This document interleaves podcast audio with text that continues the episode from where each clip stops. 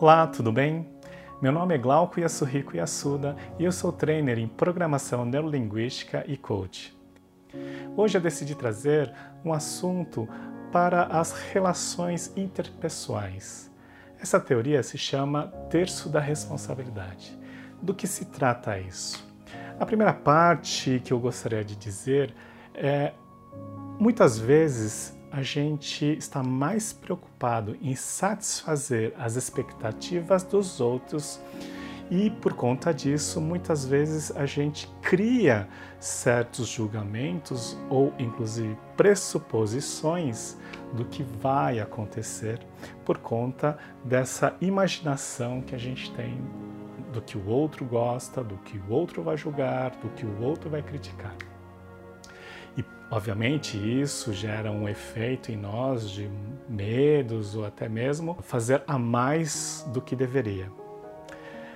Mas concorda comigo que quando você pressupõe o que o outro julga ou que o outro decide escolher, você está tomando para você a responsabilidade de escolher pela outra parte, inclusive.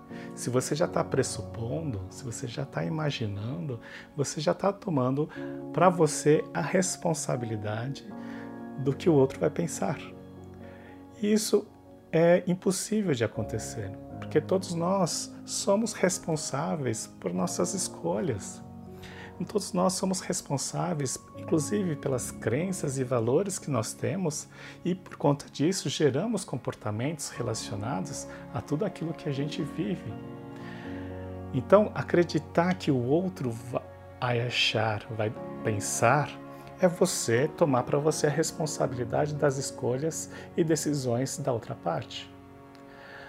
Numa boa relação, no equilíbrio de relação, você concorda comigo que é importante entender uma divisão de responsabilidade entre as duas partes. Um equilíbrio, o melhor equilíbrio seria então entender que cada uma das partes tem 50% da responsabilidade das escolhas e decisões dentro dessa relação. Concorda? Então eu vou dar um exemplo aqui. Num casal, se a mulher reclama né, e culpa o marido de que é, o relacionamento não está indo bem porque o marido não entende, não escuta ou não, não faz nenhum agrado para ela.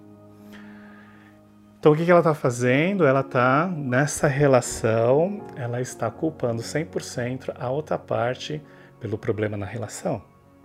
Só que se ela fizer isso, ela está inclusive depositando 100% das responsabilidades de escolhas e decisões da relação. E isso não acontece, porque ela tem escolhas e decisões de como manter esta relação. Então, é por isso que a gente fala, existe uma divisão de responsabilidades e quando a gente simplesmente culpa e julga, a gente está simplesmente terceirizando as nossas escolhas, inclusive. Então, se existe um propósito de manter esta relação, é importante entender que existe divisão de responsabilidades de escolhas e decisões que vão influenciar esta relação. Vou dar um outro exemplo, muito comum talvez: chefe subordinado chefe reclama que o funcionário é incompetente, só chega atrasado. E o funcionário reclama do chefe, que o chefe deveria mudar, porque ele não apoia, ele só reclama, só critica. Então, o que estão fazendo essas duas partes? Cada um está simplesmente culpando e depositando na outro, no outro lado 100% da culpa nesta relação. De novo, se existe a intenção de manter esta relação, então é importante entender que existe uma divisão de responsabilidade de escolhas e decisões para manter esta relação. Caso contrário, você pode tomar a decisão e escolha de sair dessa relação. Mas se há intenção de manter, então existe sim uma divisão de responsabilidade de escolhas e decisões que vão influenciar no equilíbrio desta relação. Vou dar mais um exemplo também muito comum: pai e filho. Filho culpa o pai das brigas porque o pai só critica das escolhas que o filho faz. E o pai afirma que é, tudo que o filho escolhe vai dar errado.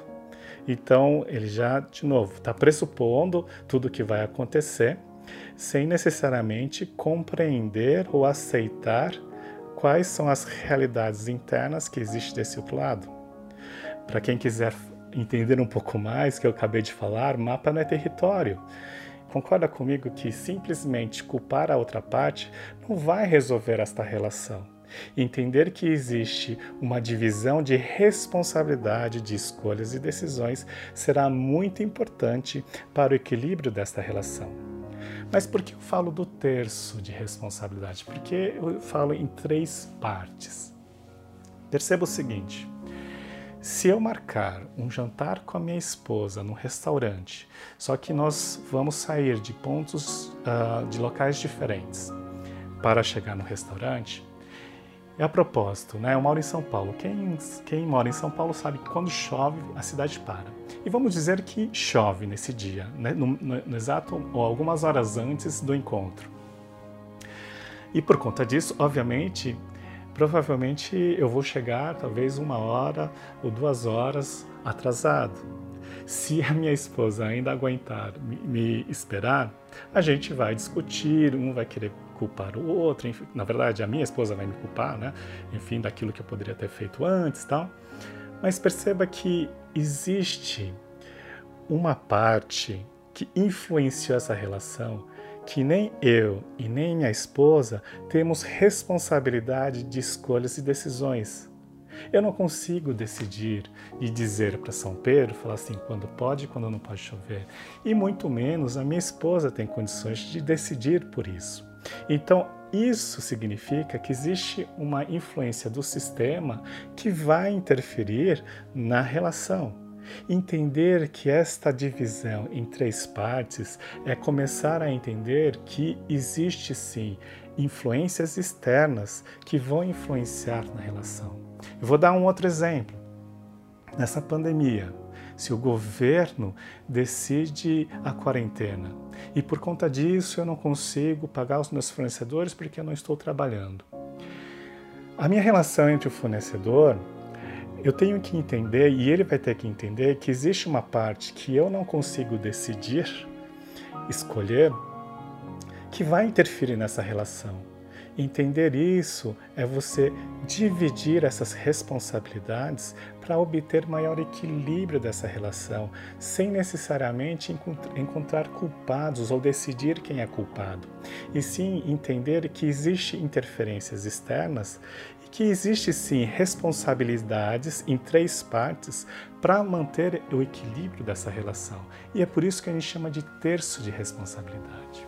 Então, para que serve o terço de responsabilidade? Primeiro, para você entender que existe o seu terço de responsabilidade. Por mais que você queira culpar alguém ou outra parte, ainda existe as suas escolhas, né, a responsabilidade das suas escolhas e opções de escolhas que você tem que vai interferir nessa relação. Né. O que você pode começar a pensar diferente ou aceitar para que exista um equilíbrio e um bom senso né, dessa, dessa relação. E outra parte, e outra, outro fundamento é, para que serve o ter responsabilidade é muitas vezes a gente culpar a nós mesmos por isso. A gente carregar essa 100% da culpa pelas situações que a gente tem.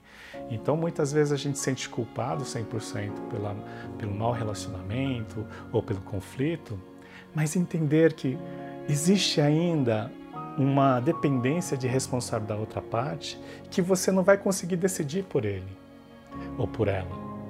Então, entender isso é você também começar a tirar o peso da sua parte e dizer: peraí, o que eu posso fazer dentro do meu terço de responsabilidade sem necessariamente encontrar culpados ou muito menos simplesmente é, deixar de fazer aquilo que eu tenho que fazer para manter o equilíbrio dessa relação. Isso é entender o terço de responsabilidade. E, inclusive, quando você tem o conflito com o seu eu ideal, qual que é o seu terço de responsabilidade, entendendo que além do eu ideal, ainda existe um sistema por trás de crenças e lealdades que vai interferir entre, nessa relação comigo mesmo. E como que você pode utilizar esse conceito para você buscar um equilíbrio entre seu eu e o eu ideal para você alcançar o amor próprio. Bom, eu espero ter conseguido esclarecer um pouco mais sobre o terço responsabilidade para que vocês possam utilizar no dia a dia e, quem sabe, encontrar melhor esse equilíbrio nas suas relações. Um forte abraço a todos, gratidão.